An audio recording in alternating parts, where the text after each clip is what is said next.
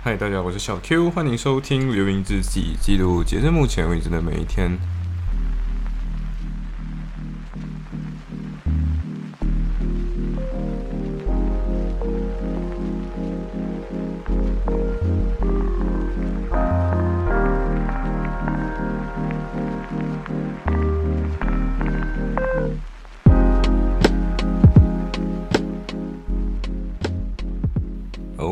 所以现在记录的是 Semester Two Week Two Day Thirty Four，就是第三十四天。没错，开学第三十四天，然后这一期其实是第一百三十七集，就 OK，一百三十七集，almost 一百四十。嗯，我觉得很快就会突破一百五十了。Anyway，反正今天星期六嘛，然后很久很久没有空闲的星期六了，然后。原本我应该是要可能早一点睡醒，因为原本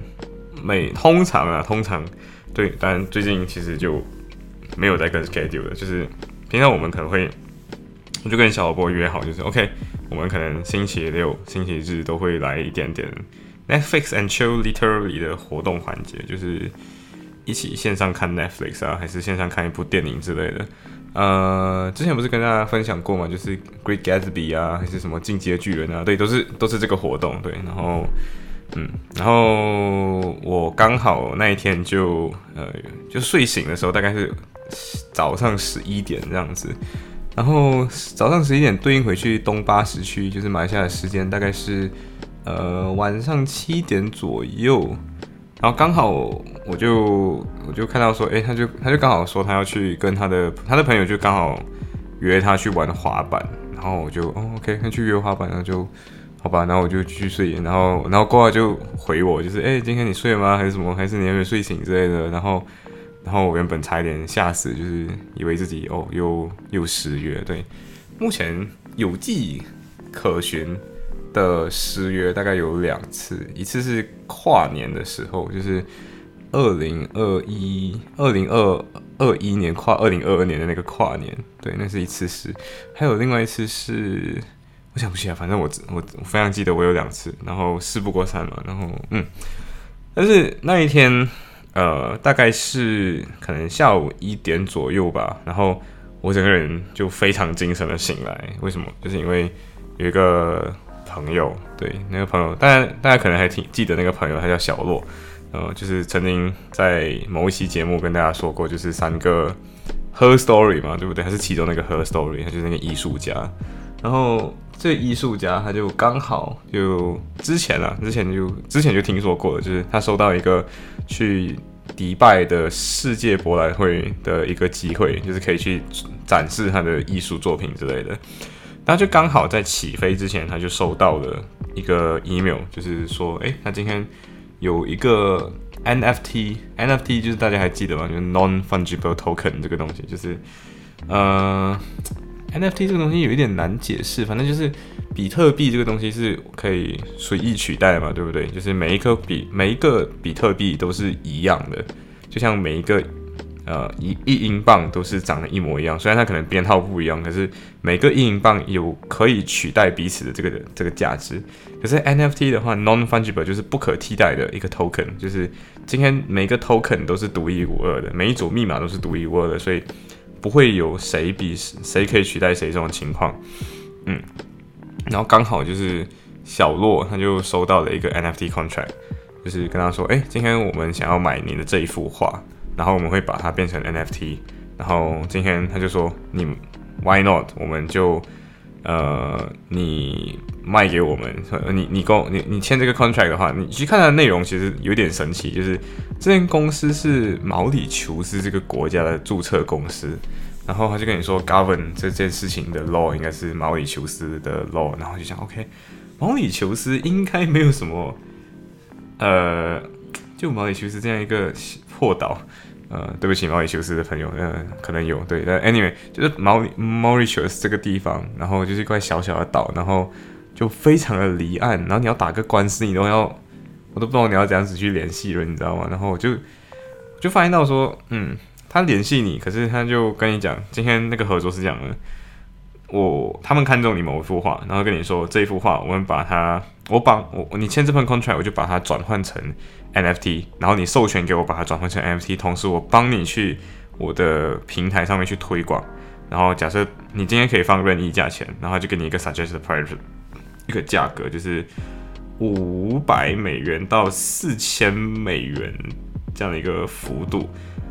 他就跟你说，OK，今天你就看他今天需要，今天你要放哪个 price range，然后嗯，你要你卖出去的话，我们就对半分，对，然后我就哇，OK，就是要想 NFT 是否进入泡沫期，呃，不能这样讲，我们现在首先要知道那个科技的那个那个演变史，就是首先会有一个爬坡期，然后爬坡的时候，最开始那群人有点像风险投资那样，因为。这个技术可能爬上去了之后，他没有爬跨过那个那个真正的量产阶段，或者是真正可实现的那个阶段，然后它就会夭折。比如说，很可能二十年前的人工智能就属于这样，因为当时候可能大家会说，哇，人工智能，人工智能只要做得出来，应该就会非常的大卖，还是之类的，好像改变世界。可是。那时候累积的数据不够多嘛，所以我们没有办法用可能呃神经网络的方式去把这个东西做出来，没有办法用 algorithm 的方式做出来，所以当时候那个演算法就很很垃圾，呃，然后就人家会觉得人工智障。可是现在的话，人工智能就变得是比较可行的一个东西，即便它还是不是一个很强的人工智能，可是呃，你可以看到它下棋下的比人类厉害嘛，对不对？然后它的它的我们知道要怎么做出类似的。人工智能，然后可以大规模普及应用嘛，所以这个时候才会有许许多多的人工智能公司。然后当时候如果你投资这样的公司，那就哇，我现在赚大发了，这样就有点像刚开始那个呃比特币这样的东西出现的时候，哇，大家全部热钱涌入这样，然后那一群资产翻数千倍的人，就是当时候投了比特币的人嘛，对不对？可是这一小群的人在。你你你今天要有那个前瞻性，知道说今天是你今天是技术的发展周期的前开始阶段，还是已经进入尾声了？要怎么知道？其实很简单，就是你今天普罗大众都知道，媒体都知道的时候，你就知道这个东西差不多要走下坡期了。什么意思？就是呃，它可能会进入一个呃，大家都知道之后，大家金钱涌，就是都涌入这个市场。然后这个市场就会迎来很多热钱，大家把那个价格推推的推的太高，就虚高。然后这个虚高的价格就会因为某个呃不稳定的因素，大家发现到哦风险太大，然后大家会开始大甩卖他的东西，然后这个东西这个时候这个科技就会挨着消亡，直接消亡掉，或者是呃消亡了之后又会重新复苏回来，因为消亡了之后它回归个正常价格，可是那个正常价格本身它会跟你讲哦。今天我们有这个技术，可是呃回归正常价格，所以可以人人都应用得起，因为我们已经有这个技术基础了。对，然后 NFT，嗯，NFT，对，这个东西大概是我记得大概是一年多前听到的东西。对，然后我没有完完全全没有想到的是 NFT 这个东西已经那股热风就是已经吹到了我这种还是学生年代的人，你知道吗？然后还可以吹到我朋友，然后我朋友就曾经，我朋友是这样子，就是他会发很多奇奇怪怪的作品啊，然后那种作品有的时候就很 random，然后这些作品他会把它放在他自己的一个艺嗯艺术作品的账号里面，嗯，然后对，然后就刚好就有一个人就就 offer 他这个东西，然后我觉得不是骗子，但是就很。就用一种很很很妙的方式，就吹到这股风就吹到你这里了，然后你就会觉得哦，OK，对，嗯，所以我觉得在那个当下，你知道我最感受到最深深的一个东西是什么？就是我很想要快点，有种就是毕业，然后快点拿到律师资格证，然后我就可以收我的朋友钱了，对。Anyway，反正真的人要有一技之长了。然后 NFT 的 contract 其实很很妙，在于它真的很像 copyright contract。对，它就跟那种 copyright copyright contract 其实有几种啊，一种是呃你让这个 artist 来做这个作品，所以虽然他是 original creator，可是 copyright 是属于呃我这个也这个申请方，就是这个发起方。对，就是 copyright 这个问题是有点复杂。举例子来讲，比如说 J.K. Rowling。他当时写这本书的时候，他可能是还没有找到发行商的，所以这个时候他可能写的那一本书 copyright 一开始就在他身上，然后接下来他授权给某个呃 publisher，然后那个 publisher 去印刷他的东西。那可能下一次，呃，可能 maybe Harry Potter 第二本就可能第一本大卖了，然后第二本 Harry Potter 出现的时候就不是呃 J.K. Rowling 自己写，然后他然后经销商再跟他买，很有可能是经销商发起一个 contract，就是说 OK，今天你写这个东西，可是所有权给我，然后你一次过我一次过跟你买断这个价格，然后哦对，所以他就跟你说哦今天。虽然你是 original creator，可是 create 之后，你所创作的东西的 copyright 就会传射到我身上，然后我就会把这个，我就会把那些东西拿去卖掉，这样子，或者拿这个东西再授权给别人。对，所以 copyright 有很多不同的展现形式。然后我个人是发现到，哦，NFT 其实就跟 copyright contract 长得特别特别像。也确实的，NFT 本身，如果你用艺术作品的角度来想，你用法律学生，法律学生就刚好，如果是你是 law student 的话，你用 reasoning 的方法，你往外推，你应该演进的那个逻辑，那应该就是往外扩，应该它应该是从 copyright contract 往外扩，而不是其他的东西去往外扩。对，应该不是 patents，然后应该也不是其他的东西，然后它一定是属于 intellectual property 的部分。对，所以要有一技之长嘛，就是非常的让我 motivated，你知道吗？就是原本你就说啊，慢一点吧，没有关系，但是操，你就感觉说钱就从你手中溜走了这样。然后你要想，假设今天可以卖出四千美元，然后你依照那个 contract 的对半分，就是他我的朋友会收到两千美元嘛，我这边收他个两百美元也，you know，也不也不也不亏嘛，对不对？嗯，对，所以。应该，然后，然后，其实这个时候你想，你作为一个，嗯，他就有点像投行这样子，你知道，investor bank，呃，investment bank，investment bank 本身就是有一群人需要需要有钱可以投资别人，有一群人需要投资，比如说初创投资，然后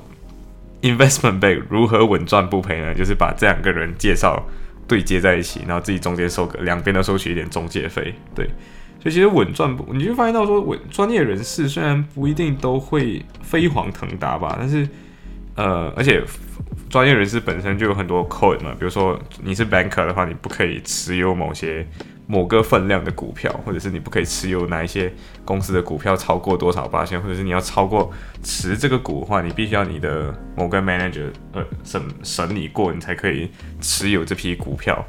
对，就是安在自己的身上，因为你可能有很多 inside 的，呃，就是内部消息嘛，对不对？就让你有 advantage，就是你在这个市场上有比别人高的 advantage。那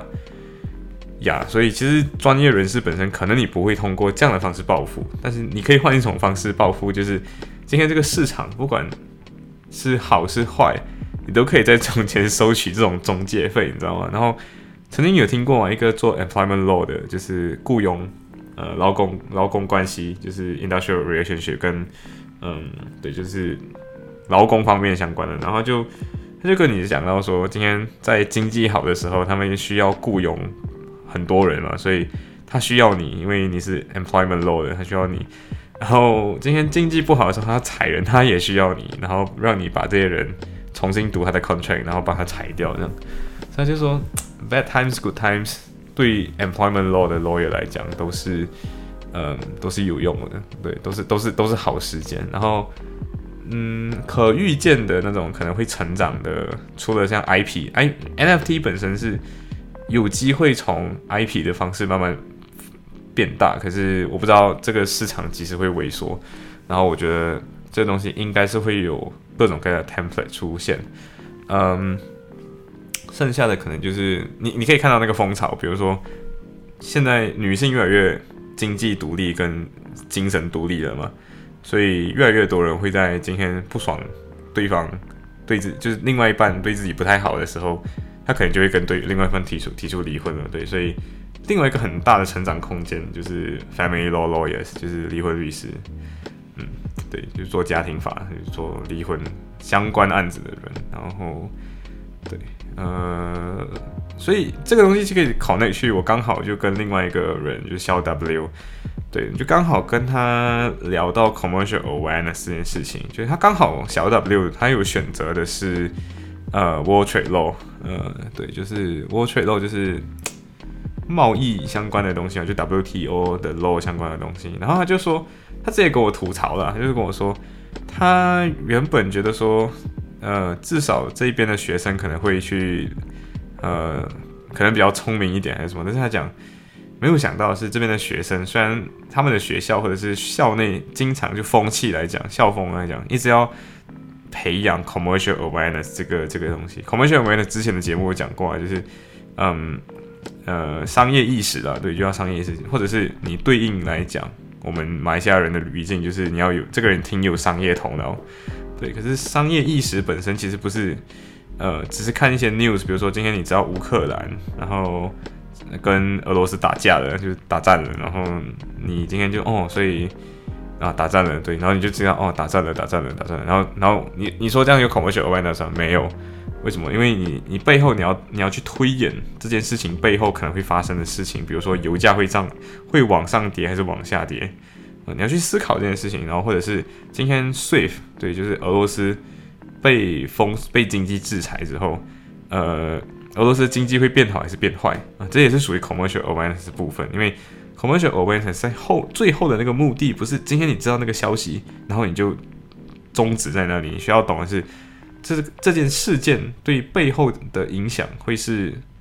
正正向还是负向的？对，你要知道今天油价会因为这件事情往上涨还是往下跌，市场会因为这件事情变得更动荡还是变得更稳定？对，这些都是我们需要去呃思考的那个部分。可是。呃，这边的白人或者 local student，呃，就发现到他们这一点就非常的呃没有很好，然后就想，今天英国人曾经那些人商商业传统去他们去哪了？对呀，然后然后小 W 还跟我炫耀，就跟我说，就呃有有一个辩论的题目，好像是中国应不应该开放它的市场啊？就然后他就说他直接站起来跟那个白人学生辩论，然后那个白人学生还被辩的有点。不知道自己在讲什么，这样，然后他就他就他就想，他通过这样的辩论就知道对方就脑袋空空这样。对，然后我自己个人觉得是对啊，这边的学生其实我不知道，其实也是我们我们过后也是跟小 W 刚好讨论到这个问题，就是是否是因为今天我们不是牛津剑桥的学生，所以我们就会觉得这边的学生有点有点 commercial awareness 不太好。但是反过头来想，其实那群去 Oxford Cambridge 的人可能只是 academically 很好。就可能学术上很好，但是这种很需要灵活锻炼的 commercial awareness，maybe 不是在 Oxbridge 这两种学习这两间学校，可能是嗯 LSE 还是 Queen Mary，因为 Queen Mary 的 LM 是 finance and law 嘛，对，所以可能是 L 可能是在 Queen Mary 你可以找得到这样子的人，就是非常有商业意识的人，还是你可能在 LSE 找得到这样上有商业意识的人。对，所以大家在敬请期待，我们可能以后升学之后，可能进去这这两间院校比较了之后，再跟大家说一说吧。嗯，行，所以对，今天就分享到这里，拜。